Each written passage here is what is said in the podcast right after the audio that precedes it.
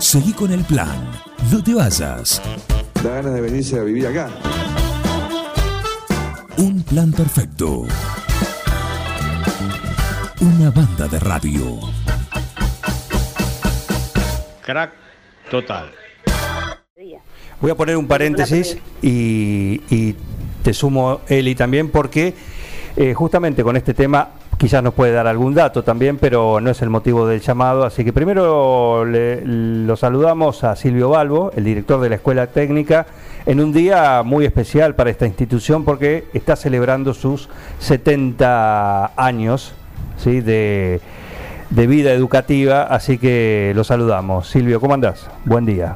Buen día, buen día Juan y un saludo a toda la audiencia. Y bueno, y contento, Un una celebración Eh, especial, ¿no?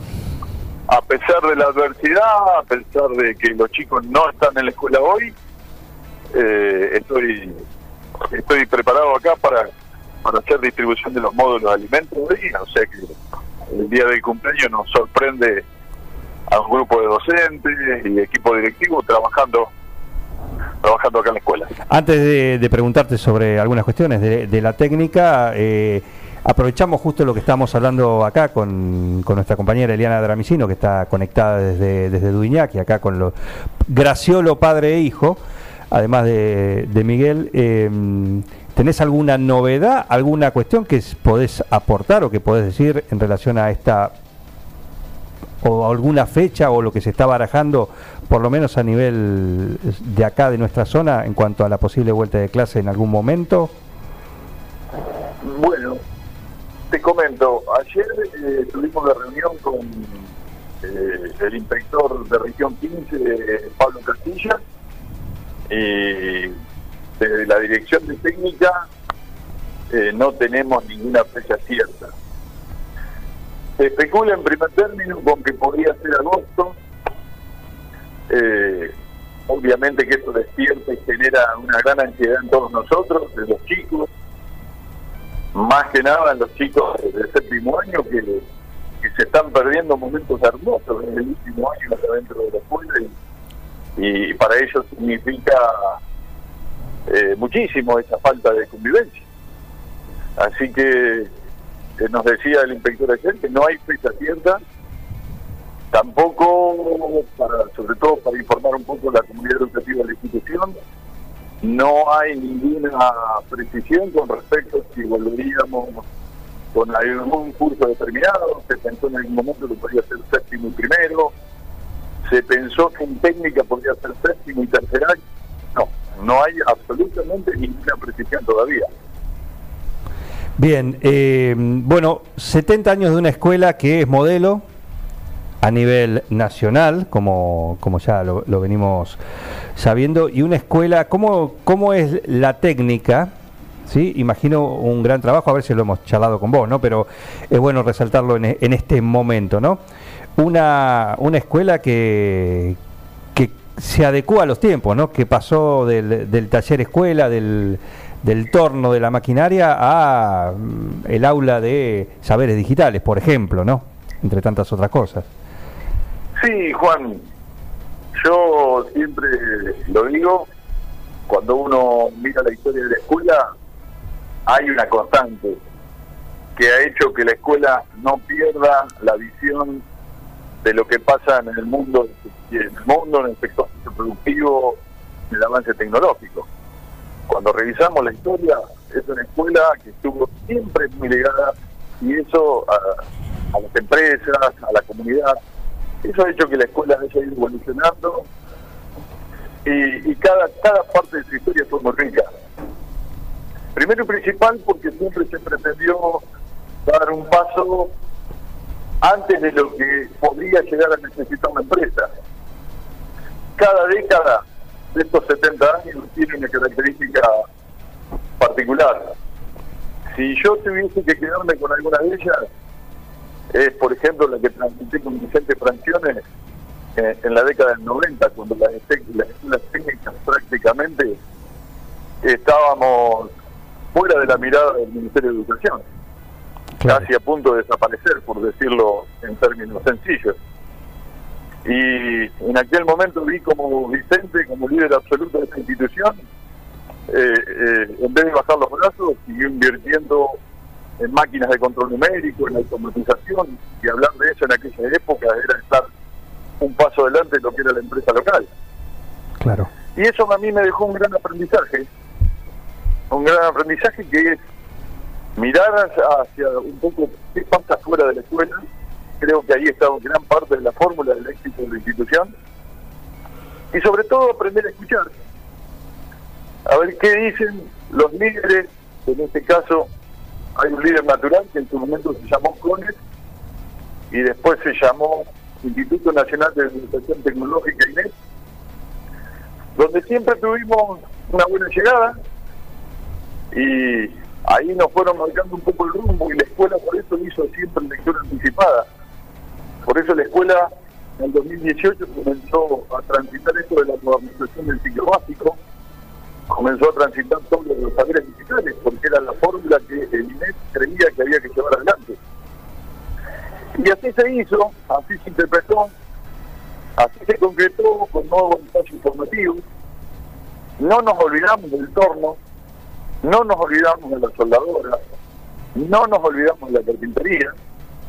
Sucede que ahora, bajo el marco de un nuevo sistema de enseñar a aprender, que se llama ABP, Aprendizaje de un Proyecto, esas máquinas tienen distintas disposiciones en aulas específicas, en software específicos, y conviven con otras herramientas, por ejemplo, como son las impresoras 3D, el software de diseño 3D y toda la electrónica. Entonces, esa nueva configuración de los entornos formativos hacen que la enseñanza se vea muy enriquecida, pero que en ningún momento nuestra escuela olvida que el torno es una herramienta esencial, que la soldadora es una herramienta esencial, que la máquina de cortar madera es una herramienta esencial.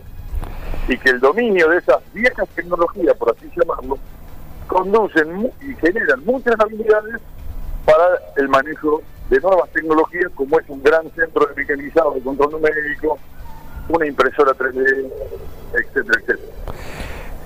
Eliana Dramicino, nuestra compañera desde Duñac, te quiere consultar lo siguiente. Bueno, saludarlo a, Silvio, a todo el equipo directivo, a todos los que forman parte de la escuela en este, en este nuevo año de vida. También me parece que es importante resaltar que, que la educación pública, cuando, cuando se trabaja con conciencia y cuando, eso que dice Silvio, miramos un poco hacia afuera, eh, puede sostenerse en los mejores niveles y me parece que eso es importante. Y preguntarle a, a Silvio, en todo esto que le está diciendo, que hoy tiene la escuela, ¿cómo han hecho eh, y cómo ha sido el desafío y en qué cosas han experimentado en estos 100 días en donde los chicos no han ido a la escuela y han tenido que seguramente cambiar la forma de llegar en una escuela muy presencial, en una escuela donde los chicos pasan muchas horas de su vida, cómo han hecho para poder estar presentes igual adentro de sus casas. Hola Eliana, buen día, ¿cómo te va? Muy bien, sí. Eliana, te puedo decir que el día uno eh, vamos a hacer, es difícil aceptarlo, pero fue de absoluto desconcierto. Eh, no nos imaginábamos cómo podíamos hacer educación técnica en un contexto como este. Pero una vez más, el profesionalismo de los equipos docentes eh, nos dio toda la energía para, para confiar que lo podíamos realizar y a lo largo de 15 o 20 días, una gran plataforma donde convivía WhatsApp, donde convivía Facebook, Classroom, plataformas de las que yo jamás había escuchado hablar, eh, empezaron a convivir y a forjar esto que era la, la nueva manera de enseñar a aprender. Y eso hizo también que podamos sostener el vínculo, que es una gran característica de la escuela técnica, ese vínculo que hace que en determinados momentos y en determinados proyectos, con determinado nivel de alumnos, estemos codo a codo trabajando en, algún proyecto concreto. Eh, así que bueno, la distancia por supuesto que se siente, eh, se sufre y ha generado y ha acumulado una gran ansiedad eh, de volver a la escuela. Y los chicos me lo manifiestan día tras día, sorpresivamente, a veces porque uno cree que por ahí están cómodos y no es así. Así que particularmente yo trabajo mucho en el ciclo básico y, y, y precisamente el séptimo año, que son los alumnos que se van, que el año que viene ya no lo vamos a tener con nosotros, entonces estoy trabajando intensamente en dos áreas y el resto del equipo directivo trabaja en, el resto de la matrícula, que es un trabajo considerable y que no termino y no me alcanzan las palabras a veces para reconocer el gran esfuerzo que hacen, tratando de explicar cómo funciona la máquina, tratando de explicar cómo es un proceso, cómo se hace un control de proceso, solo con palabras, con fotos, con imágenes, y, y en algún momento me recuerda cuando yo hice mis primeras mis primeros pasos dentro de esta institución que enseñaba una materia que llamaba tecnología y lo hacía con un libro con imágenes y le mostraba las imágenes y yo sabía cómo expresar, no me alcanzaban las palabras, cómo expresar que, cómo funcionaba y cuál era el objetivo de esa máquina y, en qué contexto tecnológico se movía. Era, era bastante así. Bueno, en ese momento un poco recordamos eso, pero yo debo remarcar que nuestros alumnos son realmente muy ingeniosos, muy, muy ingeniosos, y algunos están desarrollando proyectos en sus propias casas, y eso, la verdad que para mí, para mí es un orgullo, es una cuota de energía que en este momento hace que en estos 100 días, como vos lo decís, técnica va recobrando, por ahí muy tibiamente, esa identidad de escuela técnica, y el saber hacer Eh, saber hacer, hacer que, que- que el conocimiento parta del pizarrón y en un momento esté eh, plasmado en un proyecto tangible como generalmente lo hacemos. Silvio. Siempre hemos luchado por eso. Hoy la matemática se ve, así por así decirlo, en nuestra escuela con hermosos proyectos de, de esta de esta disciplina tan tan dura y a veces tan difícil de abordar. Bueno, hemos tratado que el arte, que la comunicación se puedan ver en nuestra escuela. Y eso, eso ahora por ahí se extraña un poco. Yo de todas maneras soy muy optimista y considero que, que esto va a pasar pronto, porque así debemos pensarlo, así debemos seguir cuidándonos y, y superaremos seguramente este, este mal momento y, y podremos ser, si Dios quiere, hasta la hasta estamos soñando con la técnica histórica de la escuela técnica todos los años. Así que bueno, un poco, un poco esa es mi mirada. Estoy convencidísimo que gran parte de los recursos tecnológicos que se pusieron en marcha en este momento van a formar parte a partir de ahora de ese proceso de enseñanza-aprendizaje, que muchas cosas van a quedar instaladas. Y eso me pone muy contento, porque muchas veces ha sido crítico con el Estado en cuanto a la inversión en capacitaciones de los docentes, y generalmente no se hacía visible esa inversión porque todavía no se no se había necesitado nunca de la manera que se necesitó en este momento. Y en este momento, gracias a Dios, nos encontró formados y si bien es cierto, sentimos el golpe inicial, pero bueno, rápidamente nos pusimos, nos pudimos reconfigurar y poder eh, decirle a nuestros alumnos, bueno, acá estamos y vamos a enseñar a aprender. Eh, Silvio, buen día. Carlos Graciolo te saluda. Eh, te, felicito a vos en, en representación de todo de toda la escuela por estos 70 años. Te quería preguntar, eh, justamente al pasar vos mencionaste el, el séptimo año, que es, es el último curso, eh, y que vemos la mayor dificultad porque para algunos va a representar su inmediata salida laboral y para otros la posibilidad de acceder a estudios superiores, de perfeccionamiento, de, de- involucrarse en una, en una carrera a mayor escala. Eh, ¿Cuál crees que, que es la mayor dificultad en esto? En esta situación que estamos viviendo, porque han pasado ya un- unos cuantos meses y, y el año calendario se está yendo. Vos sabés, Carlos, que es la gran preocupación nuestra, por supuesto, y creo que es visible para cualquiera que haga un análisis así muy superficial, ya se da cuenta que el séptimo año es nuestro gran compromiso. Eh, yo te comento, eh, yo voy a darle mucho valor también a la formación de los seis años anteriores, es decir, Claro. en séptimo año no se forma un técnico, vamos a dejarlo claro. Vamos a dejarlo claro. En séptimo año se termina de ponerle el moño, por así decirlo, a una formación de un técnico que tiene mucha incumbencia a su título, a, nivel nacional incluso, y con una diversidad de posibilidades que, como vos lo decís, lo instala en un buen nivel en los estudios superiores, pero también se va con un montón de habilidades para el mercado laboral. Y eso está muy claro y yo estoy muy conforme porque las evoluciones de nuestro egresor son muy buenas. En este año yo lo que estoy tratando, les cuento cómo, cómo estamos trabajando en este momento, hemos apostado a estos primeros seis meses con mucho trabajo teórico, porque no hay otra posibilidad. De todas maneras, algunos alumnos, como lo decía, se han llevado trabajos prácticos a la casa y lo siguen trabajando con herramientas, algunas herramientas que le ha cedido la escuela para que lo puedan seguir haciendo.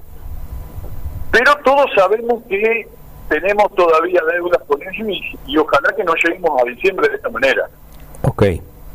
Yo creo que el, el- el Ministerio de Educación seguramente se está hablando un poco todavía con formato de rumor, la posibilidad que se puedan quedar dos o tres meses del año que viene como para redondear todo lo pendiente. Claro. De todas maneras, el equipo docente de séptimo año sabe perfectamente, porque se lo, se lo venimos remarcando con el equipo directivo permanentemente, que abordemos todos los contenidos teóricos en estos primeros meses para que en los dos o tres meses, si Dios nos permite volver, sea todo trabajo práctico, es decir, poner el- en juego todo lo que se aprendió teóricamente en trabajos prácticos que en séptimo nombre. Tienen un nombre que no es poca cosa, se llaman prácticas formativas, son las ex prácticas profesionalizantes, donde todos los alumnos desarrollan proyectos que incluyen innovación, investigación y desarrollo. Acá siempre entra en juego algo que yo digo y yo pregunto en las mesas de debate cuando hablamos de educación, que algo que siempre estuvo eh, relegado, o mejor dicho, asignado al nivel superior, a, a, los estudios terciarios, hoy se ha trasladado un poco a la escuela secundaria técnica, que hace mucha investigación y desarrollo. Mucha investigación y desarrollo. Ya sea en electromecánica, en nuestro caso, ya sea en tecnología de alimentos. Así que la escuela genera muchísimas cosas que yo hoy no tengo la certeza si se podrán concretar este año. Veremos. Ojalá que sí. Ojalá que sí y ojalá que podamos presentar nuestra técnica. Yo apuesto que puede llegar a ser. Pero esto tiene una sola condición. La condición es que nos cuidemos, que la gente del 9 de julio sigamos respetando los protocolos vigentes, el hecho de saltar a una fase, saltar a otra, no signifique que ya el barbijo no se vea, y un montón de cuidados que teníamos en nuestros hogares y en la vida diaria vayan desapareciendo. Me parece que eso hay que sostenerlo. Y ese es el mensaje que yo le voy tirando a todos los alumnos y a todo el equipo docente. Sostengamos esto porque es fundamental, es fundamental. Ojalá que, que podamos superar este, este contexto adverso, ¿no?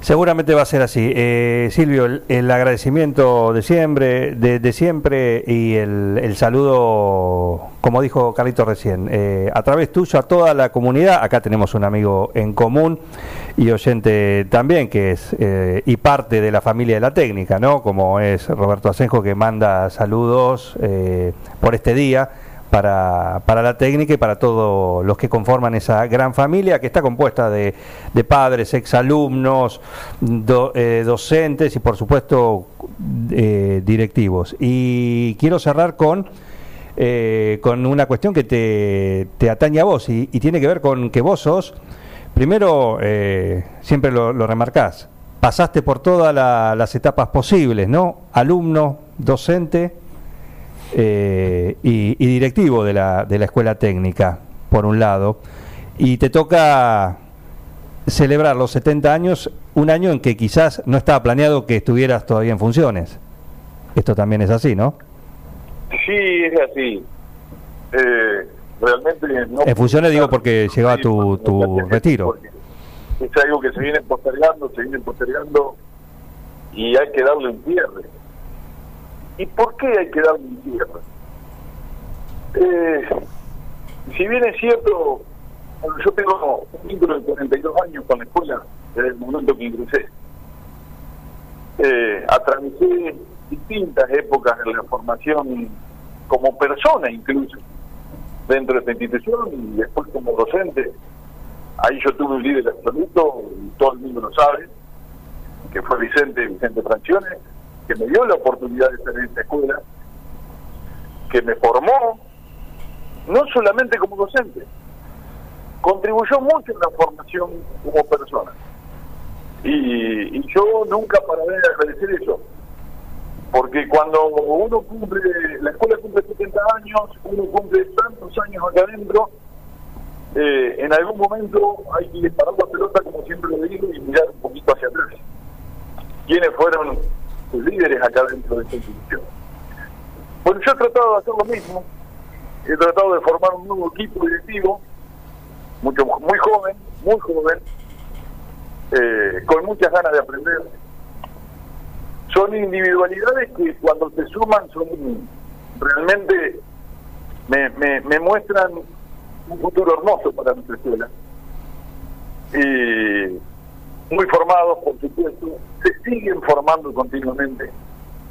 Así que toda la experiencia que yo pude transmitir, que a la vez me la habían permitido a mí, eh, la voy usando eh, de a poco en manos de ellos y me cuesta muchísimo irme, ya esto no es, no es novedad. Yo hace cinco años que podría estar jubilado.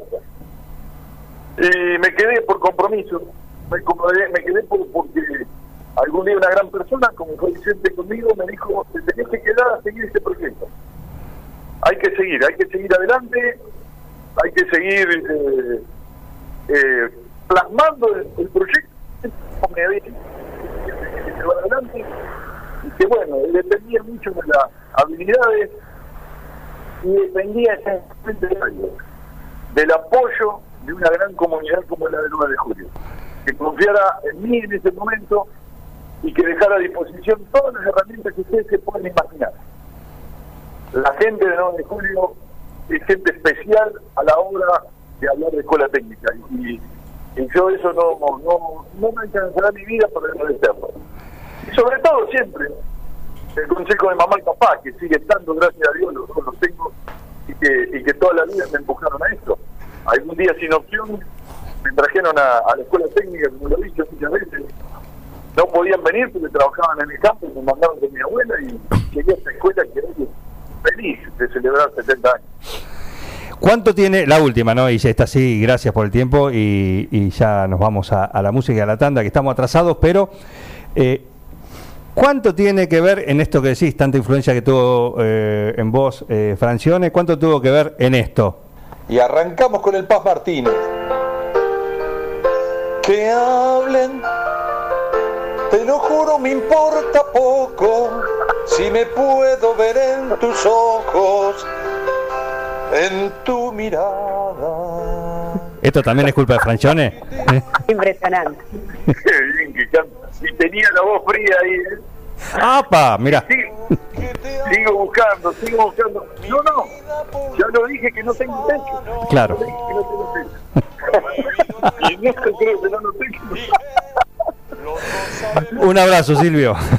Gracias, gracias por hacerme escuchar esto, porque la verdad que me divierto mucho con un gran grupo de amigos, entre los cuales está vos, Juan, lo sabés muy bien, y yo siempre, yo siempre digo lo mismo.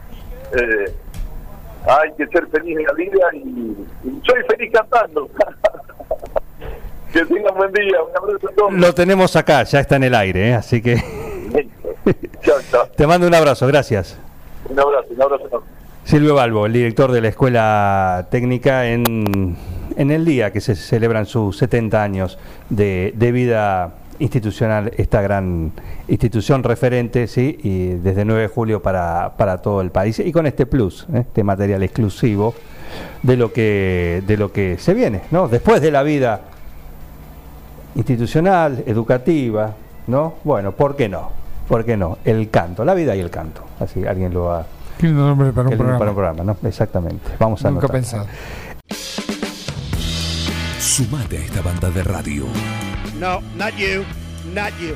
Dejen de reventar las, las guindas, dejen de joder. Che, pero esto se va a la mierda. Yo creo que deberían abrazarse y hermanarse, muchachos. Un plan perfecto. Yo estoy emocionado. Súmate a esta banda de radio. Súmate a un plan perfecto.